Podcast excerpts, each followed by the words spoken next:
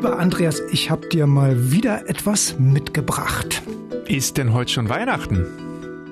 Oh, da musst du aber schwer tragen gerade. Es kommt eine grüne Kiste mit beiden Händen und aus den Knien hat er die hochgehoben, sagt man. Und da steht sie bei mir. Dankeschön. Und diese grüne Kiste ist ordentlich gefüllt mit so Grünzeug. Fruchtfolgen, die Zukunft auf dem Acker. Ein RBB-Podcast in Zusammenarbeit mit dem Forschungsnetzwerk Querfeldein. Und es gibt einen Brief dazu.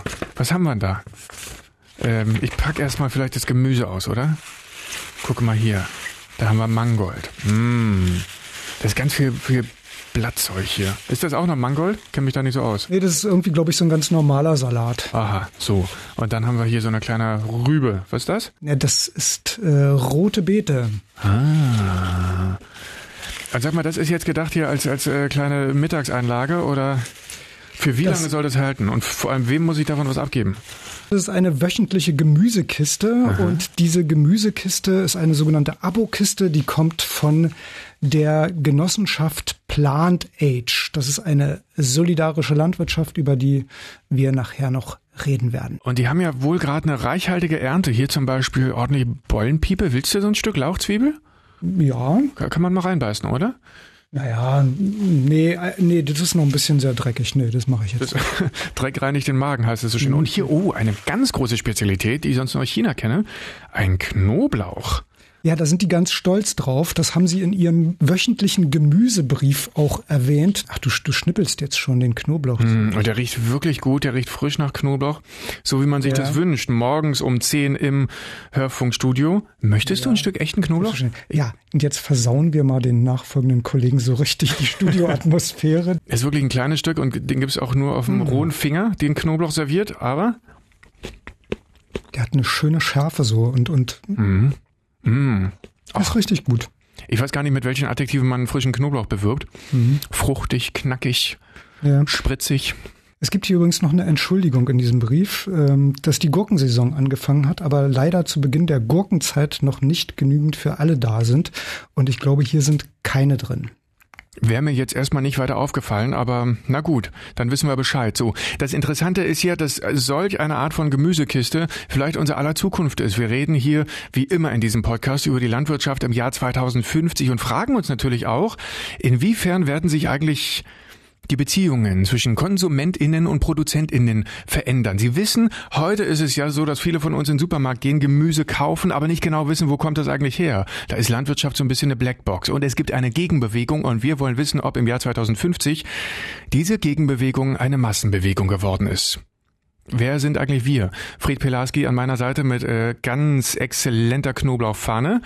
Reporter im Studio Frankfurt Oder, der hier fleißig Themen recherchiert hat und uns AnsprechpartnerInnen organisiert hat. Und mein Name ist Andreas Jakob. Ich darf hier auch in einem etwas gemäßigteren Tempo Fragen stellen.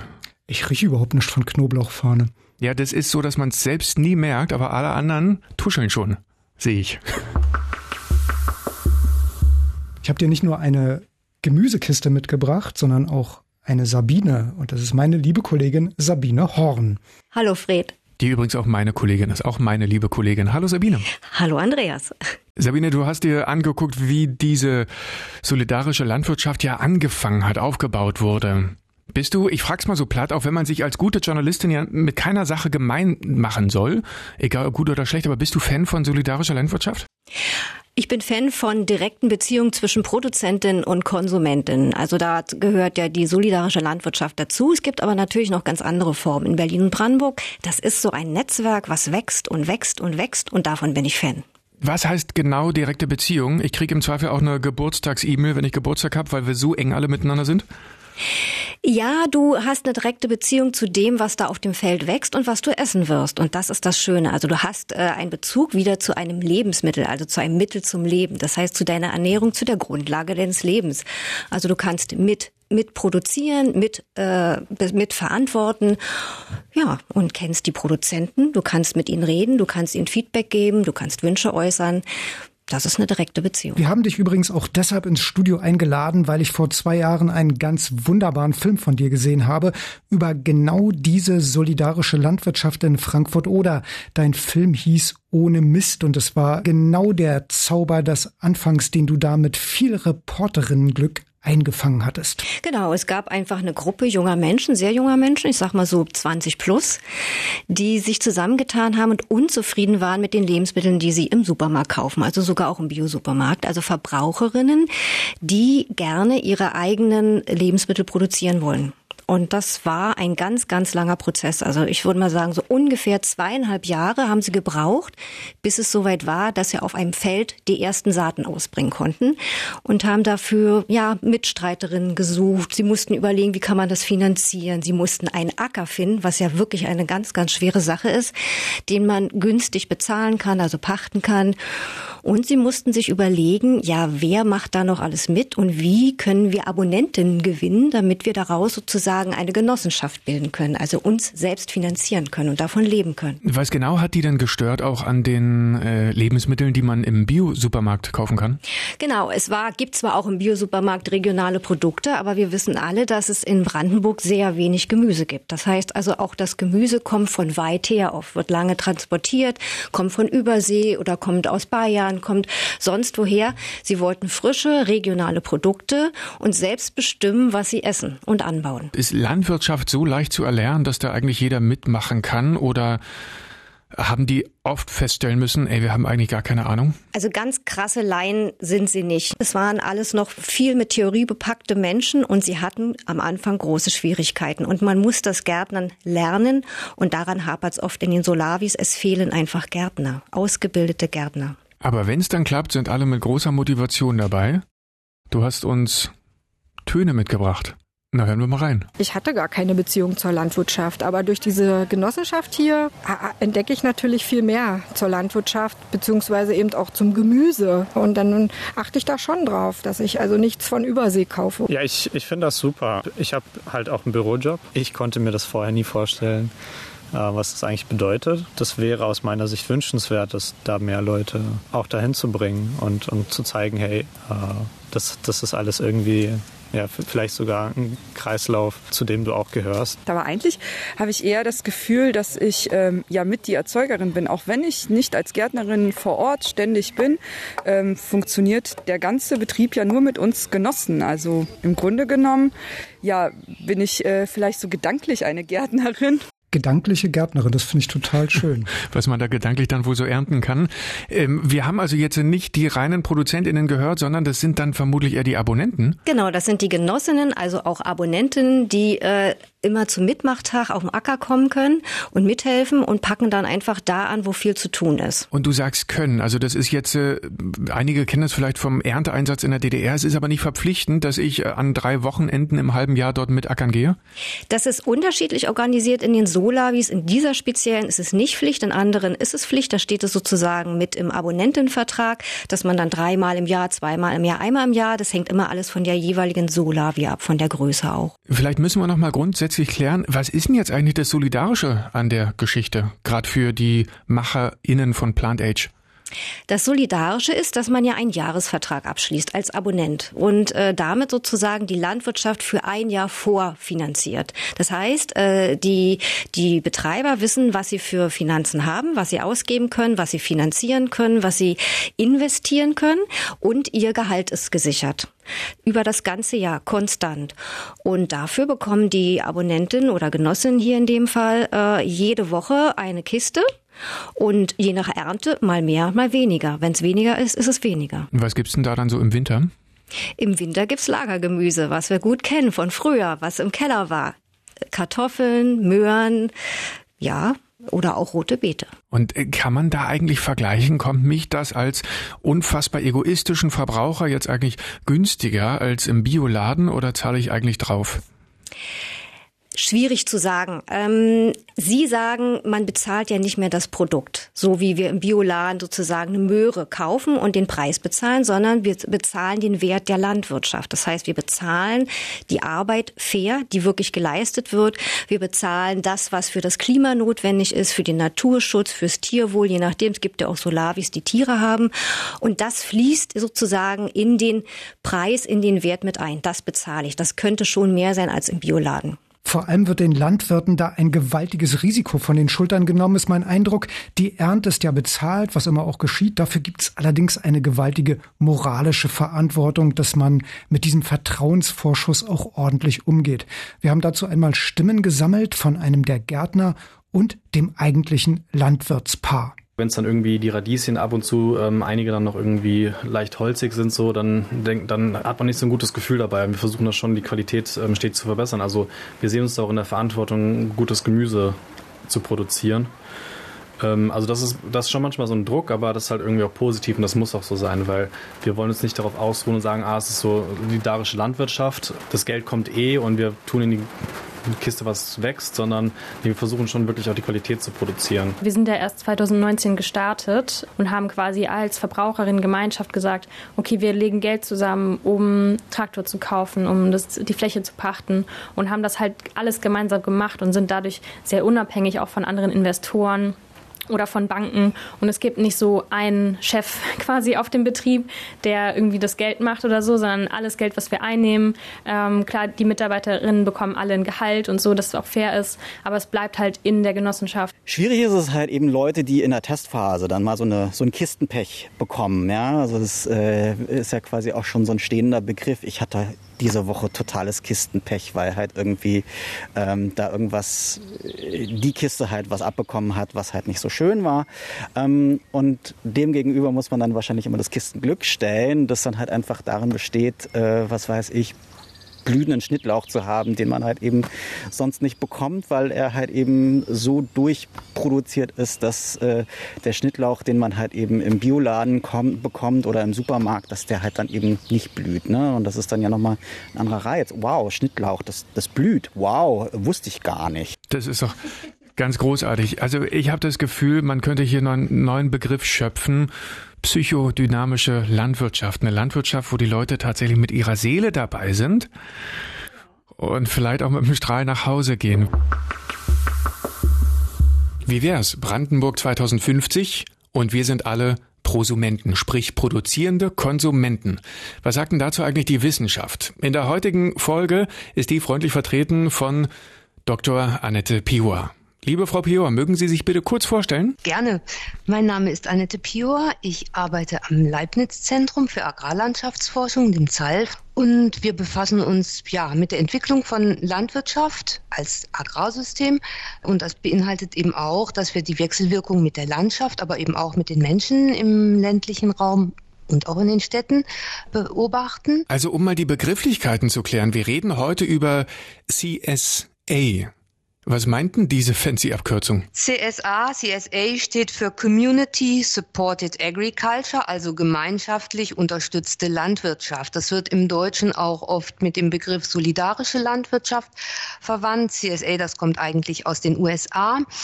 Und das ist ein System, was eben gerade in den letzten Jahren sehr viele ähm, Betriebe eigentlich als Betriebsmodell aufnehmen. Es sind vor allem ökologisch wirtschaftende Betriebe, muss man schon sagen, und auch Verbraucher Verbrauchergruppen, denen das wichtig ist. Das Besondere an diesem Modell ist, dass sich eine Gruppe an Verbrauchern zusammenschließt mit einem Landwirt, das ist meistens ein Betrieb, und die Ernte für die ganze Saison vorfinanziert. Man sagt also, ich möchte in diesem Jahr, also in dieser Saison, was weiß ich, von März bis Oktober, mein Gemüse von Bauernhof XY beziehen. Eine monogame Beziehung zwischen mir und einem Produzenten also. So eine exklusive Beziehung. Also ohne Affären zu Lebensmittelproduzenten aus dem Ausland. Äh, können wir uns in Berlin und Brandenburg eigentlich so ernähren, dass wir nichts mehr importieren müssten? Ich meine, mit Bananen und Kaffee, das wird vermutlich schon mal schwierig werden, weil noch gibt's ja hier sowas wie den Winter. Ja, das glauben wir nicht nur, das haben wir sogar berechnet unter den Prämissen, die Sie sagen, dass wir nämlich hier keine Bananen und keinen Kaffee anbauen, aber unter dem, was hier eben anbaubar ist, ist es durchaus möglich. Also klassischerweise gab es ja hier auch früher sehr viel mehr Kartoffeln, aber es wäre eben auch möglich, wirklich wieder dem Feldgemüsebau und dem Feingemüsebau einen größeren Anteil zu verschaffen.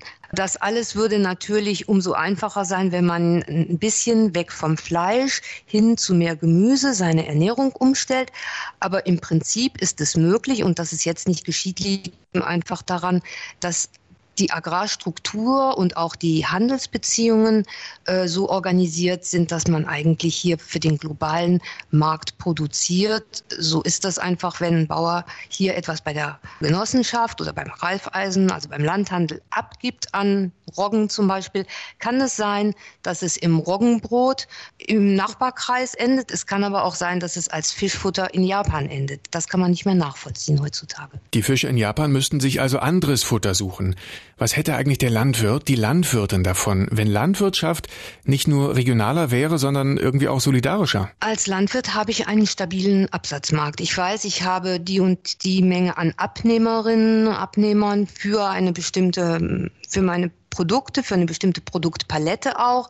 Selbst wenn ich diese Produkte gar nicht alle selber anbaue, kann ich wiederum mit anderen Landwirten aus der Umgebung ähm, das koordinieren, sodass dass man sich gegenseitig in, in seinem Anbauplan abstimmt. Und damit habe ich eine Stabilität in der Abnahme und eben einfach den höheren Preis, weil der ganze Zwischenhandel fehlt. Und selbst wenn Wetter oder Schädlinge das Gemüse eher mickrig wachsen lassen, bleiben die Konsumenten mit ihren Münzen treu. So, jetzt haben Sie ähm, von dem Zwischenhandel gesprochen, der fehlt. Welche Reise würde denn das Gemüse ohne Solavi machen, bis es auf meinem Teller landet? Das ist eine sehr lange Versorgungskette. Vom Landwirt über eine Sammlungseinheit, über das Putzen, Zubereiten, äh, Entfernen von Ernteresten und so weiter, in ein Distributionslager, dann eben weiter in die Supermärkte und so weiter, bis es dann irgendwann endlich in, auf der Ladentheke oder im Supermarkt und schließlich auf dem Teller landet. Diese Kette wird einfach in der Abokiste schon mal super verkürzt, indem einfach nur noch der Landwirt und die Verbraucherinnen als Gruppe miteinander interagieren. Und dadurch kann eben das ganze Geld, die ganzen Kosten, die in all diesen anderen Schritten da waren, gespart werden. Wenn Verbraucherinnen so engen Kontakt mit ihrer Nahrung haben und natürlich auch mit den Menschen, die diese Nahrung anbauen, wie verändert sich da eigentlich das Image der Landwirtinnen? Sprich, was sagen die Städter über ihre Ernährer? Das sind ja richtig Landmanager. Das Bauersein ist ja ein sehr viel komplexerer Beruf, der sehr viel mehr Organisationselemente auf allen möglichen Ebenen enthält, als wir jemals gedacht haben. Und das braucht ja richtig Plan und das ist ja eine richtig anspruchsvolle Tätigkeit. Und von daher, dass eine Bäuerin oder ein Bauer hier in Brandenburg nicht so schnell Millionär wird nach drei, vier Jahren ähm, CSA, das kann sich jeder vorstellen. Aber dass auf der anderen Seite Wertschätzung, Achtung äh, vor dem dem Beruf, vor den Fähigkeiten und auch wirklich dieses Verständnis, was ist das eigentlich, was da nötig ist im Umgang mit der Natur, mit all den Leistungen der Natur, wie Wasserschutz, Biodiversität etc., Bodenschutz, dass das eigentlich was sehr, sehr Spannendes und sehr Komplexes ist, das wird plötzlich gesehen. Darüber gibt es auch dann viele Gespräche zwischen Bauern und Verbrauchern. Und in so einem Gespräch merke ich dann vielleicht sogar, dass ich noch viel tiefer in den Acker eintauchen will, sprich selbst Hand anlegen. Ich suche mir also einen Selbsterntegarten. Kannte ich auch nicht das Konzept. Wie funktioniert denn das? Ja, Selbsterntegärten ist auch was ganz Spannendes, spricht natürlich wieder eine ganz andere Zielgruppe an, nämlich diejenigen Verbraucherinnen und Verbraucher, die selbst Lust am Gärtnern haben. Wir finden das sehr stark so wirklich am Stadtrand von Berlin. Also da gibt es zum Beispiel die Bauerngärten. Inzwischen sind es vier, die seit 2010 existieren und inzwischen 1500 Bürgerinnen und Bürger sich dort selber versorgen. Und ich weiß, die Warteliste ist vierstellig. Ähm, das läuft so, dass also ein Landwirt kreisförmig angelegte Beete, wo man sozusagen ein Tortenstück, um in dem Bild zu bleiben, für ein Jahr mieten kann. Das heißt, der Bauer legt eben diesen Kreis an mit Kleingemüse, Kräutern oder sowas, was wenig Platz wegnimmt in der Mitte und Kulturen, die mehr Platz wegnehmen, also bis hin zum Mais oder zu den Kartoffeln weiter außen, wo das Tortenstück halt ein bisschen breiter ist hin. Und dann, wenn alles gesät ist, übergibt er es den Mietern und die bewirtschaften das dann. Das heißt, die hacken Unkraut, wenn irgendwas abgeerntet ist, können die auch selber entscheiden, was kommt denn als Nachfrucht. Also wenn die Radieschen weg sind, ist immer noch Zeit für Rucola, wird dann also selber nachgesät Und man kann eben entscheiden, wird die Beregnung dem Landwirt überlassen, mache ich das selber. Wenn ich mal in Urlaub fahre, frage ich die Nebentortenstückbewirtschafter, ob sie meins mit beernten oder auch mit pflegen wollen. Das ist also was, was sehr stark auf das Lernen von gärtnerischer Praxis ausgelegt ist, aber eben auch offensichtlich wirklich eine große Nachfrageseite in Berlin trifft. Und man hat halt, macht das in der Gemeinschaft. Das unterscheidet es vom klassischen Schrebergarten. Fred, ich wiederhole nochmal die Schlagworte, die uns vielleicht hier das Wasser im Mund zusammenlaufen lassen. Transparenz, Regionalität, Saisonalität, Vielfalt, Ackern im Einklang mit der Natur. Und Kistenglück. Ich sag nur Kistenglück. Kistenglück. Es wäre ja nicht verwunderlich, wenn wir beide jetzt gleich rausrennen und sagen, wir wollen jetzt auch so eine Solavi gründen. Oder? Ja, ich möchte gerne auch das eigene Kistenglück haben und äh, deswegen brauche ich, glaube ich, erstmal einen Acker, ne, Sabine? Was, was muss ich da, muss ich da machen? Ja, ich muss erstmal hochmotiviert sein und mich darauf einstellen, dass es viel Arbeit ist. Das sind wir. Genau, weil das war bei den Plant Angel auch so. Sie haben dann doch gestaunt, wie viel Arbeit es ist. Ähm, ja, also ich glaube, das Schwierigste ist wirklich eine Fläche zu finden und ähm, zu schauen, wie groß ist die Fläche und vor allem, was hat die für einen Boden. Also ähm, es gibt ja bekanntlich sehr schlechte Böden und wenn man da Gemüse raufsetzt, könnte das ein Problem sein. Mhm. Dein Beobachtungsobjekt, die Plant HR, die sind, ähm, die haben irgendwie Glück gehabt. Wie haben die denn das gemacht? Ja, die sind umhergefahren durch Brandenburg und es gibt ja die Obstbaugenossenschaft äh, Markendorf hier äh, in Frankfurt-Oder und da sind Flächen frei und äh, die sind dort äh, eh interessiert an diversen Versuchen. Also da will auch jemand Permakultur versuchen und äh, er, äh, Thomas Bröcker, sozusagen ein Mitglied dieser Genossenschaft, hatte freie Fläche und hat sie sozusagen unterverpachtet an die Plant Age. Das waren erstmal 6,5 Hektar. Aber es ist das ist kein Biomensch, nicht? Nein, es ist ein ganz normaler, konventioneller Landwirt, der sich aber sozusagen gedanklich öffnet äh, für neue Wege und äh, ein Forschergeist ist und gerne rausfinden möchte, was funktioniert, wie viel Arbeit muss man reinstecken, was kommt am Ende dabei raus, wie können die Landwirte davon leben, weil das ist ja die Frage. Das ist ja das, was uns heute umtreibt, dass Landwirte von ihrer Arbeit nicht mehr leben können, aufgeben und noch viel schlimmer, es gibt ja auch Suizide europaweit. Das ist eine Hauptfrage für ihn und deshalb hat er sich für dieses Experiment geöffnet, auch dass diese Gruppe sozusagen vegan anbauen möchte. Du bist aber insofern zuversichtlich, wenn du uns beide anguckst, dass es bei uns nicht scheitern würde an der Frage von, finden wir eigentlich irgendwo noch ein Stück Acker, das wir bewirtschaften können? Ich bin zuversichtlich. Ich glaube, es gibt äh, viele kleinere bäuerliche Landwirtschaften, äh, die überlegen, wie sie weiter überleben können ähm, und nicht aufgeben wollen, äh, wo man möglicherweise Flächen findet oder in anderen Genossenschaften oder Landwirtschaftsbetrieben. So groß müssen die Flächen nicht sein. Es hängt ja immer mit dem Anspruch ab, äh, hängt ja immer von dem Anspruch ab, den die Solavi hat. Wie viele Menschen wollen sie letztendlich versorgen? Wie viele Abonnentinnen wollen Sie haben? Es sind ja in der Regel Gärtnereien oder gibt es auch noch andere Formen? Du hast dich ja damit ein bisschen beschäftigt. Ja, also es ist, sage ich mal, das Gros sind schon äh, Gemüselandwirtschaften. Aber es gibt auch Waldgärten mit Obst äh, und Obststräuchern. Es gibt aber auch äh, äh, Solavis, die noch eine Schafherde haben, die Kühe haben, die also Fleisch vermarkten, Käse vermarkten, Milch vermarkten. Also das ist sehr divers. Über wie viele Solavis reden wir in Brandenburg und Berlin? In Brandenburg und Berlin reden wir über über 20 Solavis. Jetzt im vergangenen halben Jahr haben sich äh, drei neu gegründet und das ist sozusagen so eine steile Kurve. Also in den letzten drei bis fünf Jahren ist der Trend in Deutschland und in Berlin-Brandenburg wirklich ansteigend ganz steil. Wenn ich mit Fred sowas jetzt gründen würde wollen, bräuchten wir vermutlich ein bisschen Sachverstand. Ich kann Rasen mähen. Ich glaube, das bringt jetzt nicht so wahnsinnig viel. Wie haben andere damit angefangen? Also kannten die sich dann aber sofort schon aus mit Anbau von Gemüse? Nein, deshalb müssen ja da Gärtner oder zumindest Menschen dabei sein, die gärtnerisches Talent und Wissen haben. Also die müssen ja nicht alle ausgebildet sein, aber zumindest einen gewissen Erfahrungsschatz mitbringen. Das ist ja ein ganz wichtiges Thema. Was habe ich für einen Boden? Wie muss ich den düngen? Wie gehe ich mit dem Boden um? Was kann ich darauf pflanzen? Und dann musst du natürlich Leute haben, die wissen, wie ich was pflanze. Es geht ja um Fruchtfolgen. Wir wollen ja, sie wollen ja sozusagen einen Boden, der sehr Humus, äh, Humus aufbaut.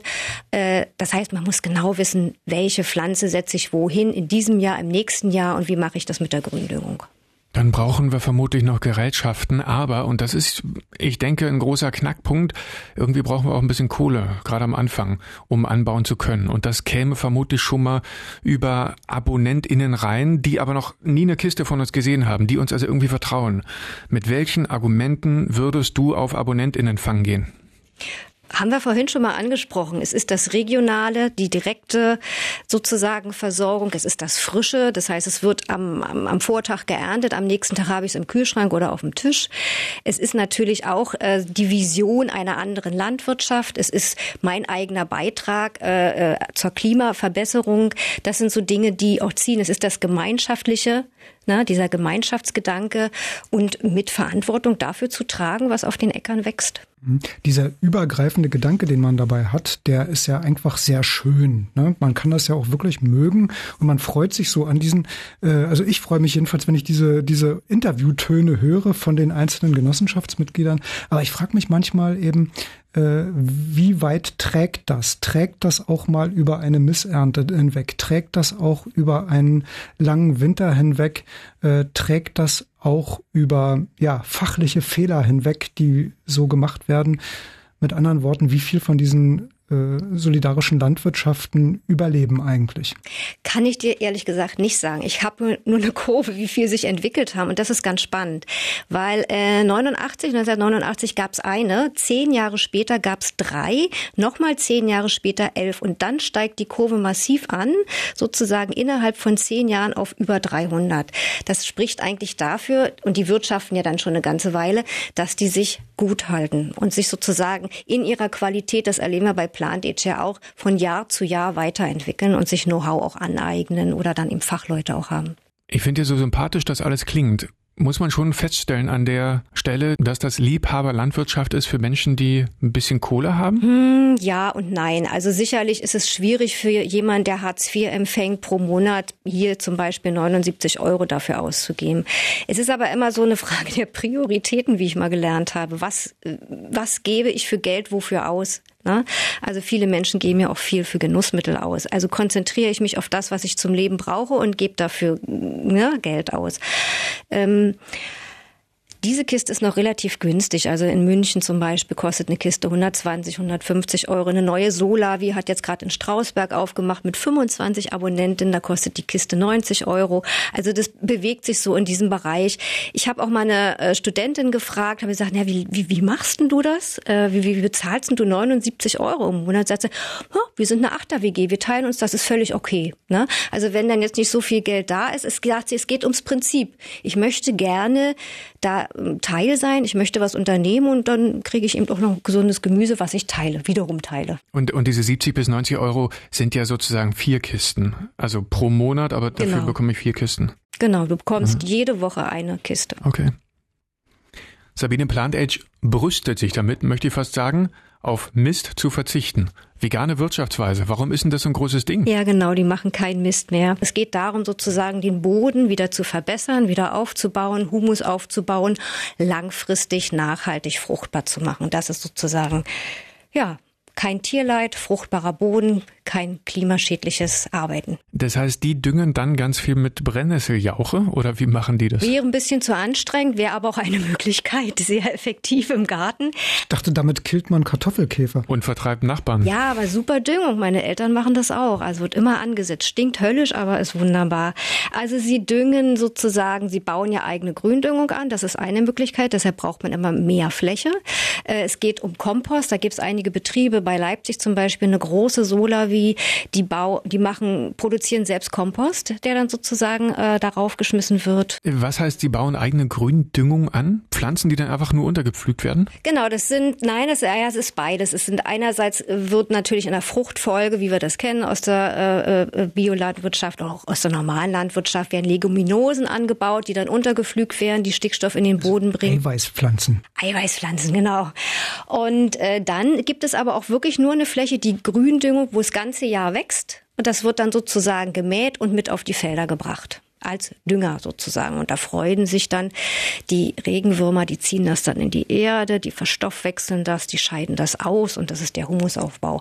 Genauso ist das mit dem Mulchen, dass man während der Arbeit, während die Pflanzen wachsen, sozusagen um die Pflanzen herum, ja, alles was übrig ist, Stroh, andere Dinge immer sozusagen drumherum legt. Auch das düngt den Boden durch die Bodenbakterien, die das verarbeiten. Berlin und Brandenburg könnten sich theoretisch selbst versorgen mit landwirtschaftlichen Produkten. Das meint zumindest die Agrarwissenschaftlerin Annette Pior vom ZALF in Müncheberg. Aber wenn wir über Landwirtschaft der Zukunft reden, dürfen wir auch nicht die vielleicht 10 Milliarden Menschen vergessen, die bis dahin nicht ganz appetitlos sein werden. Ich habe Annette Pior mal gefragt, ob solidarische Landwirtschaft dafür ein Rezept sein könnte. Oder braucht es nicht eben doch eher die Hightech maschinengetriebene Intensivlandwirtschaft? Ich denke, wir brauchen beides. Also wenn Sie die Welternährung ansprechen, es gibt ja diese Berechnung, dass man ungefähr 2000 Quadratmeter pro Person und Jahr braucht, um einen Menschen auch bei der wachsenden Weltbevölkerung zu ernähren. Und mit unseren Modellen haben wir eben auch nachweisen können, dass selbst eben unsere bioregionalen Systeme, wie wenn wir jetzt also sagen, wir wollen Berlin-Brandenburg bioregional ernähren, dass auch das möglich ist im Rahmen dieser plus minus 2000 Quadratmeter. Also vom Prinzip her ginge es. Es ist eben nur eine Frage, wo werden welche Aufwendungen betrieben und für wen passt was. Und da denke ich, sind wir einfach heute in einer Gesellschaft, auch in einer Unternehmenskultur, die Diversität schätzt und wo wir eben einfach auch sagen können, okay, es gibt eben hier Modelle, wie wir die jetzt besprochen haben, solidarische Landwirtschaft etc., in denen wir ähm, vielleicht nicht Profit, sondern vor allem bedarfsorientiert arbeiten. Also wo wir einfach sehen, es gibt auch andere Bedarfe, die sind mit so einem Modell deckbar und es ist gleichzeitig auch wirtschaftlich okay. Schauen wir mal ins Jahr 2050. Wo machen Sie Ihren Wocheneinkauf? Und was werden Sie da eigentlich so regional einpacken in Ihren Korb? vielleicht lebe ich ja dann in einem Mehrgenerationenhaus oder in einem Altersheim vielleicht, also 2050, ja, es ist ja sportlich, wo ich tatsächlich vielleicht anhand eines Speiseplans oder netten Nachbarn, die sagen, hier, ich äh, gehe da und da einkaufen, was willst du denn, tatsächlich bestimmen kann, okay, ich möchte jetzt mal gerne aus, aus unserer Region von dem und dem Hof, weil die haben ja jetzt äh, diese Rasse von Skudden oder haben, also es ist eine Schafsart, oder die haben äh, hier so spannende Blühfelder in, in so schönen Formen da angelegt oder haben Agroforstwirtschaft. Von denen würde ich gerne mal was bekommen und dann bekomme ich tatsächlich nachher mein, meine Tüte oder unverpackt meine Kartoffeln und kann dann scannen mit einem QR-Code und einen virtuellen Hofrundgang machen oder so. Sowas stelle ich mir vor, das wird aber vielleicht schon eher sein als in 2050. Naja, und wenn ich tatsächlich in einem Altersheim da landen sollte, hoffe ich doch auch da mit solchen entsprechenden Angeboten nicht nur zu wissen, es kommt aus der Region, sondern auch ein Blick in die Landwirtsfamilie oder die Gemeinschaft, die dort wirtschaftet, zu erhaschen und selbst als nicht mehr so mobiler Mensch dann vielleicht auch mitbestimmen zu können. Ja, Wer weiß. Spannend. Definitiv. Und ich höre daraus, also Transparenz ist einfach das große Ding. Das zieht sich hier durch dieses Gespräch durch und außerdem wissen wir dann im besten Fall auch, welche Auswirkungen unser Essen ganz konkret hat für die Landwirtschaft, für die Natur, für die Familien, die anbauen und ähm, sind dann einfach wahnsinnig mündig in unseren Konsumentscheidungen. 2050. Genau. Sorry. Genau, denn das ist eigentlich das, wo wir im Moment dran arbeiten, dass wir tatsächlich auch mit solchen Systemen, das heißt also mit den Verbraucherinnen und Verbrauchern und den Bäuerinnen und Bauern ähm, Monitoring-Systeme entwickeln, wo wir dann tatsächlich äh, auch den CO2-Footprint, also wie viel äh, Kohlenstoffemissionen sind da drin, wie ist der Effekt fürs Wasser, wie ist der Effekt für die Biodiversität, weil Bauer XY das so und so organisiert hat, ist der Effekt gegenüber früher so und so. Also dass man tatsächlich diese Mündigkeit und diese Nachvollziehbarkeit bis hin in die Umwelt am einzelnen Produkt festmachen kann und dass es dann aber nicht irgendwie so hochkompliziert sein muss, sondern eine Art Ampelsystem und wer dann weitergehen will, kann dann weitergehen äh, in Details, aber dass wir irgendwie wirklich so gestufte Systeme für mündige Verbraucher entwickeln wollen. Ja. Ich merke schon, wir werden 2050 alle mit unfassbar gutem Gewissen essen.